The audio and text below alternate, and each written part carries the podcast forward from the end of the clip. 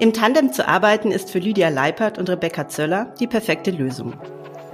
Sie koordinieren seit 2017 gemeinsam den Bereich Film Digital beim Bayerischen Rundfunk. Die beiden haben jetzt das Buch Geteilte Arbeit doppelt durchstarten veröffentlicht, in dem sie erklären, wie das Modell in der Praxis funktioniert. Hallo ihr beiden, ich freue mich total, dass ihr da seid. Hallo Johanna. Hallo Jana.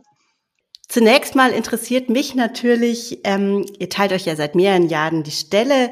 Wie ist es denn dazu gekommen? Lydia, magst du mal erzählen, weil ich kann mich erinnern, in eurem Buch beschreibst du das ganz, ganz lustig.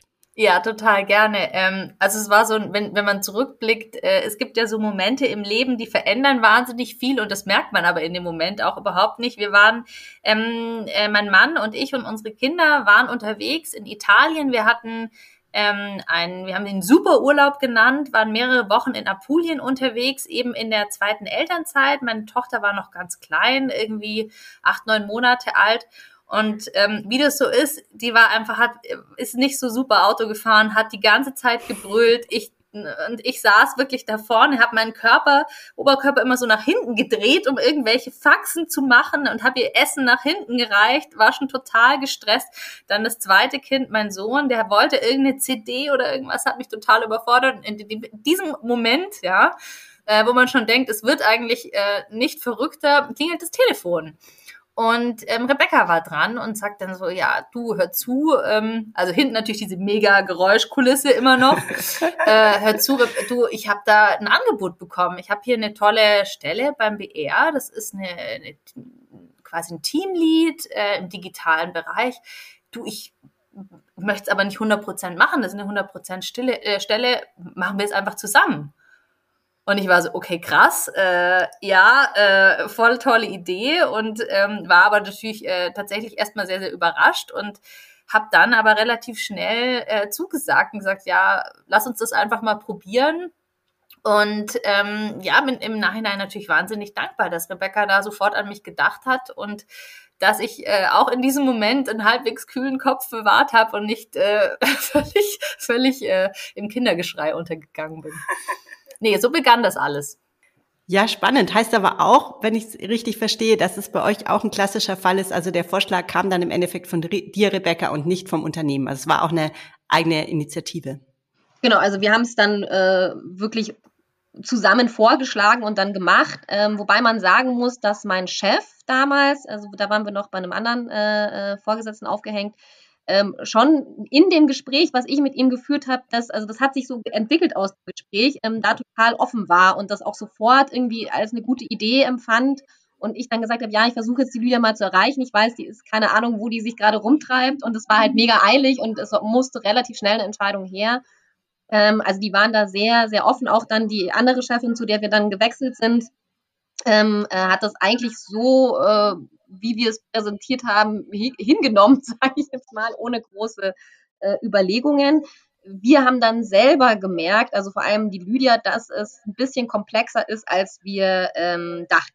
Und da haben wir dann auch angefangen, ein bisschen ähm, professioneller ranzugehen, haben uns dann Coaching besorgt, ähm, was der BR Gott sei Dank äh, gezahlt hat und, und uns da auch unter, sehr unterstützt hat. Und das hat uns dann schon nochmal geholfen, die ganze ähm, das ganze Modell ein bisschen professioneller aufzuziehen und wirklich ähm, da auch von außen mal draufschauen zu lassen, was man da beachten muss. Jetzt hast du es gerade schon angesprochen, Modell, also Jobsharing ist ja was, was, was man organisieren muss und planen muss, wie du gerade auch beschrieben hast. Wie organisiert ihr euch denn konkret? Wie sieht euer Modell aus? Wir haben uns, also wir teilen uns das wirklich 50-50, äh, wobei man das jetzt, wenn man es auf die Waage legt, nicht immer genau 50-50 ist, weil wir uns nach Projekten aufteilen. Das heißt, ähm, wir schauen halt, ähm, dass diese Projektanzahl ungefähr ausgeglichen ist und von der Größe her ungefähr ausgeglichen ist. Kann aber schon mal sein, dass der andere ein bisschen vielleicht mehr zu tun hat als der andere, aber so am Ende des Jahres hat sich das dann meistens ausgeglichen. Und wir teilen uns das arbeitszeitmäßig so auf, dass wir ähm, beide vormittags arbeiten und nachmittags in Bereitschaft uns abwechseln. Und am Freitag hat immer eine von uns auch abwechselnd frei. Also es nicht ganz unkompliziert, aber das Team hat es sehr gut verinnerlicht mittlerweile und man muss halt da auch ein bisschen Eigendisziplin Disziplin an den Tag legen, dass man das auch, ähm, auch durchhält. Jetzt ist ja beim Thema Jobsharing das Thema Übergabe ein großer Punkt. Also ihr schreibt ja auch in eurem Buch, also nichts geht ohne Übergabe und also dieser ständig sich auf dem Stand halten und auch quasi beieinander bleiben. Ich habe auch mal kurz in so einem Modell gearbeitet, dann äh, unterbrochen durch Corona, aber ich äh, habe auch diese Erfahrung gemacht, dass es schon ein, ein Thema ist, dass man dafür auch wirklich Zeit einplanen muss. Wie macht ihr das?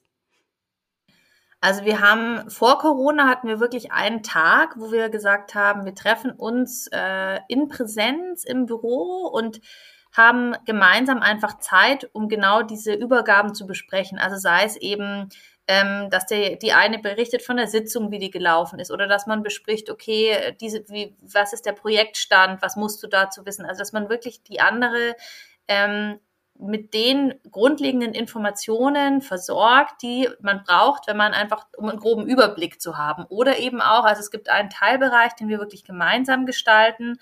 Ähm, da geht es um unsere, ne, die große Serie im BR, Da Horm ist Da Horm. Und da sind wir einfach beide so tief drin, dass wir schon auch relativ viel wissen müssen. Und ähm, also da ist es einfach wirklich wichtig, bei uns jetzt einmal die Woche einen Termin einzuplanen, der äh, uns Zeit gibt für sowas und ähm, der eben aber auch auf verschiedenen Ebenen funktioniert. Ich habe es gerade gesagt, also es ist jetzt nicht nur die reine Info von wegen, äh, also die harten Fakten, sondern es geht eben auch um so Zwischentöne, um äh, in der und der Sitzung war die Stimmung aber hm, hm, hm weil ich habe das Gefühl, hm, hm, fühlt sich gerade hm, hm. Also einfach um so ein ähm, das sind, sind ja oft die kleinen Dinge, die auf einer anderen Ebene passieren, die Dinge blockieren oder eben möglich machen. Und genau solche Infos geben wir natürlich dann auch weiter.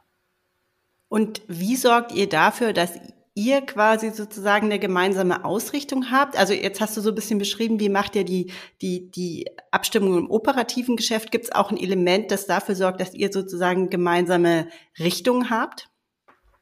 Genau, also das war, ähm, Rebecca hat es vorhin schon angedeutet, wir haben eben ähm, ein Coaching bekommen am Anfang und haben dann zunächst wirklich so organisatorische Pflöcke eingerammt, im, wie, wie wir es eben beschrieben haben, wer arbeitet eigentlich wann, wer kümmert sich denn um welches Projekt, wie teilen wir uns eigentlich jetzt rein inhaltlich auf äh, und auch zeitlich. Aber ähm, es war ganz wichtig, dass wir uns dann eben im nächsten Schritt auch überlegt haben, okay, wo wollen wir eigentlich hin? Und da ist eben eine, eine Vision entstanden, wo wir uns äh, beide einfach überlegt haben, wie sieht unser Weg aus hier in diesem Unternehmen in den nächsten fünf Jahren? Ähm, wo wollen wir hin? Was, was sind unsere entscheidenden Ziele und wie wollen wir die auch erreichen?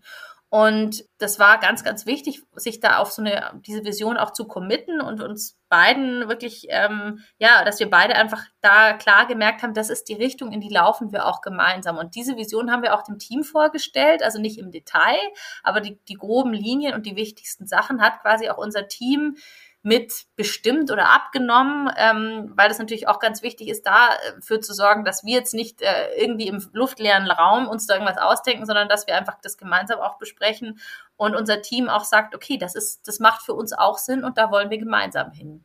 Und das ist tatsächlich was, was wir auch jedem ähm, Team, das gemeinsam ähm, oder jedem Teamlead, das gemeinsam eben verantwortlich ist für äh, ein Team aus Kolleginnen und Kollegen zu machen, dass man sich wirklich hinsetzt und sich überlegt, okay, wie wollen wir arbeiten und wo wollen wir denn genau hin? Weil ich glaube, dann klären sich viele Dinge auch sehr, sehr automatisch, die einem sonst einfach Probleme geben könnten im, im Nachhinein. Hm, kann ich mir gut vorstellen, weil du damit natürlich eine Basis für operative Entscheidungen schaffst, ja. Genau. Also es ist halt ganz oft, gerade auch, es ist natürlich auch eine Frage von Eingrooven. Ganz am Anfang hatten wir schon, haben wir, hatten wir ganz, ganz viel E-Mail-Kontakt, aber wenn man so ein Grundgerüst auch eben an Vertrauen und an Abläufen hat und dann eben diese klare Richtung hat, dann ist einfach viele Entscheidungen, muss ich mich nicht rückversichern, weil ich ja weiß, ah, wir wollen dahin, ist ja logisch, dass ich jetzt nicht die Entscheidung B treffe, sondern die Entscheidung A. Jetzt hast du gerade schon gesagt, also das ist ein Punkt, dass du, den du weiterempfehlen würdest. Was für andere wichtige Voraussetzungen gibt es denn noch aus eurer Sicht für gelungene Führung gemeinsam oder gelungene Führung im Tandem? Ja, also wir haben jetzt gerade ja ausführlich über diese Übergaben gesprochen und eine Voraussetzung, damit man eine vernünftige Übergabe hinpunkt, ist natürlich, dass man eine gewisse ähm, Veranlagung zu guter Kommunikation hat, sage ich jetzt mal. also Kommunikation steht, glaube ich, ganz, ganz oben. Also man muss da ähm, eine große Bereitschaft haben, viel und gut zu kommunizieren und sich auch tatsächlich damit auseinanderzusetzen, wie kommuniziere ich. Also wir reden auch sehr viel darüber, wer spricht mit wem wie und warum und weshalb und nicht nur, äh, welche Info gebe ich weiter.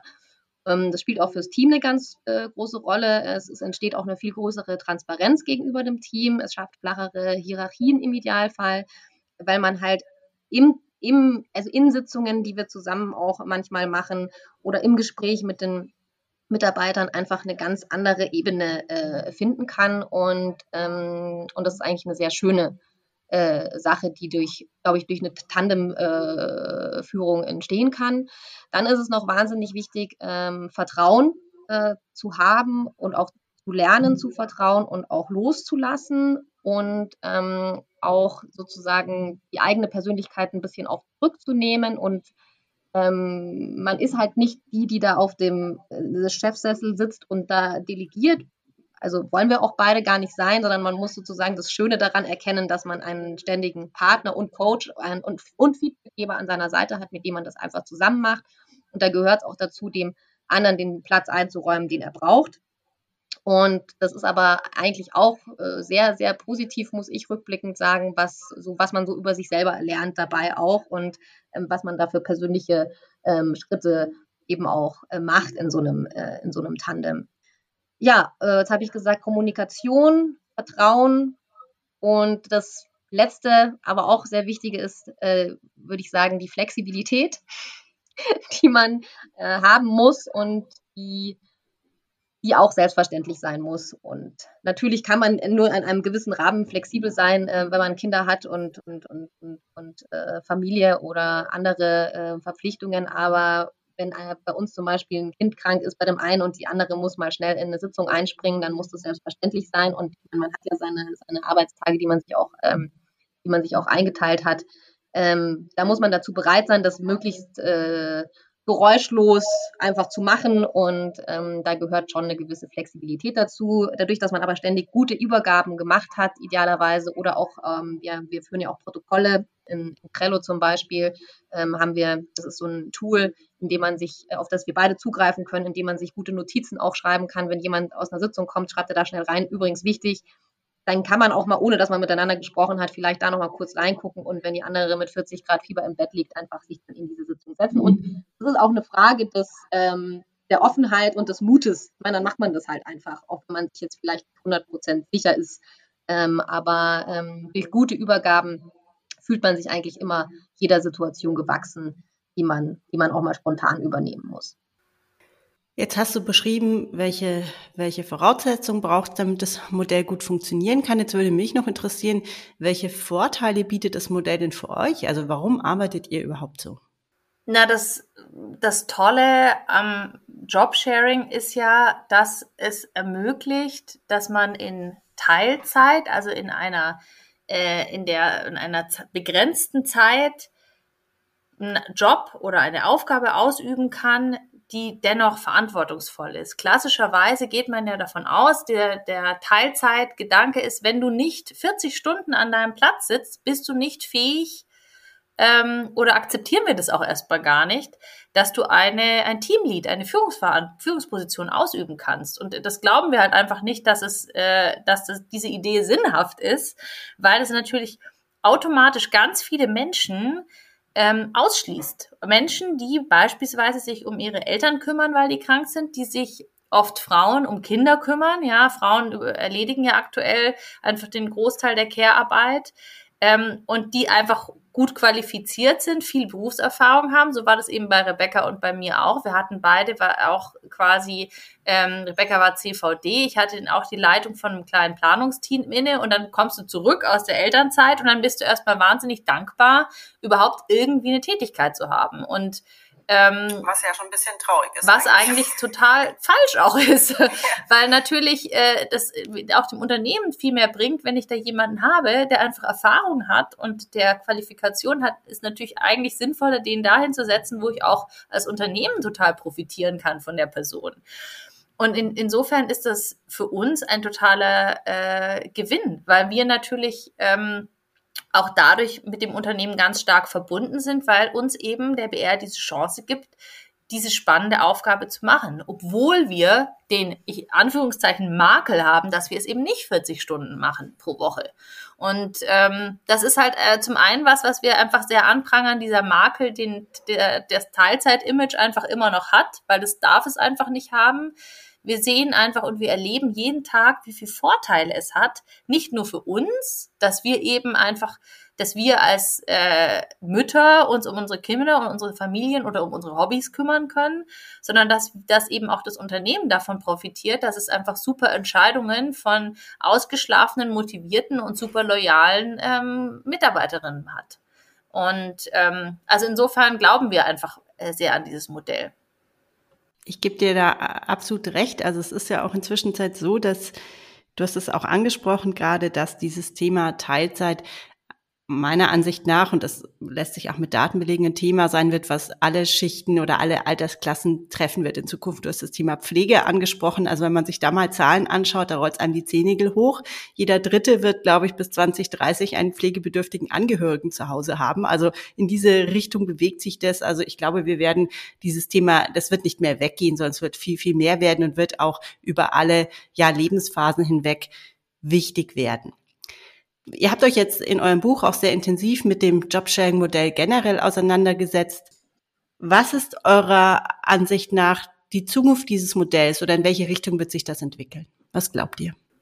Na, was wir uns natürlich wünschen, ist, dass dieses Modell ähm, das leistet, was es leisten kann in unseren Augen, dass es eben auch eine Art Geschlechtergerechtigkeit schafft, dass es eben die Möglichkeit schafft, dass wenn äh, beispielsweise jetzt natürlich wie bei uns der, der äh, eher klassische Fall, man bekommt ein Kind ähm, und dann entscheiden sich eben beide Partner ganz automatisch äh, ein bisschen zu reduzieren und ähm, in so einem für beide Partner und Partnerinnen faireren Modell dann zu leben. Und wenn das einfach ein Standard ist, wo man nicht drüber nachdenkt, der einfach nicht bürokratische Hürden mit sich bringt, sondern einfach eine ganz äh, gesellschaftlich und eben von oben auch geförderte Alternative ist, dann entstehen, entsteht dann einfach eine fairere Gesellschaft daraus. Also das ist jetzt ein sehr, sehr hehres und weites Ziel, aber ähm, wir glauben einfach, dass das möglich ist.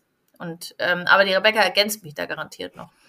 Ja, und du hast gesagt, was glauben wir, was passieren wird. Das können wir natürlich jetzt, es ist eher ein Wunsch den, äh, und, und, und eine Motivation, die wir hervorrufen wollen. Ne? Also deshalb sagen wir auch ganz deutlich im Buch, äh, man muss es als Arbeitnehmer auch mehr einfordern. Äh, es muss ja auch nicht immer Jobsharing sein, ne? aber man muss als Arbeitnehmer auch mehr auf seine Bedürfnisse achten und man muss irgendwie äh, den Job seinem Leben anpassen und nicht immer andersrum. Und da, äh, daraus entsteht eine sicher äh, glücklichere Mitarbeiter- und Mitarbeiterinnenschaft als andersrum. Und, ähm, und die Unternehmen müssen auf der anderen Seite anfangen, äh, zum Beispiel in Stellenausschreibungen äh, Dinge anzubieten, damit die Leute auch sich trauen, das zu machen. Weil ich glaube, es ist ganz viel einfach so äh, Angst oder ähm, ja, wenn ich da jetzt irgendwie vorschlage, ich mache das mit jemandem zusammen, dann kriege ich es ja sowieso nicht und das steht ja da auch nicht drin. Und ich glaube, man braucht so, sowohl von, von Unternehmensseite als auch von, von Arbeitnehmerseite da ähm, mehr Mut und mehr Offenheit gegenüber anderen Modellen. Und da ist das Jobsharing einfach easy äh, in, in eine Stellenausschreibung einzufügen. Ja, ich glaube, was du da beschreibst, ist so ein bisschen aus meiner Sicht so ein Paradigmenwechsel. Dass, ich glaube, früher waren Arbeitnehmer sehr stark gewohnt, das Unternehmen macht und sagt dir, wie kann es gehen. Und ich glaube, das ändert sich gerade. Ihr habt es ja auch beschrieben, ihr habt das Modell vorgeschlagen. Und ich glaube, diese proaktive Rolle auf der Arbeitnehmerseite gepaart mit einer Flexibilität bei den Unternehmen ist ein gutes Rezept, um dazu zu erfolgreichen Modellen zu kommen. Ich danke euch beiden sehr für die Einblicke in eure Arbeit und ja, die Erfahrungen und Ideen, die ihr geteilt habt. Schön, dass ihr da wart und danke. Ja, sehr, sehr gerne. Danke für die Einladung. Danke für die Einladung und vielleicht noch so als, als Schlusswort. Also wir motivieren einfach oder möchten jeden und jede motivieren, es einfach auszuprobieren und ähm, einfach mal zu testen, weil wir eigentlich glauben, jeder, der es machen möchte, der kriegt das auch hin. Also einfach, äh, einfach, einfach machen.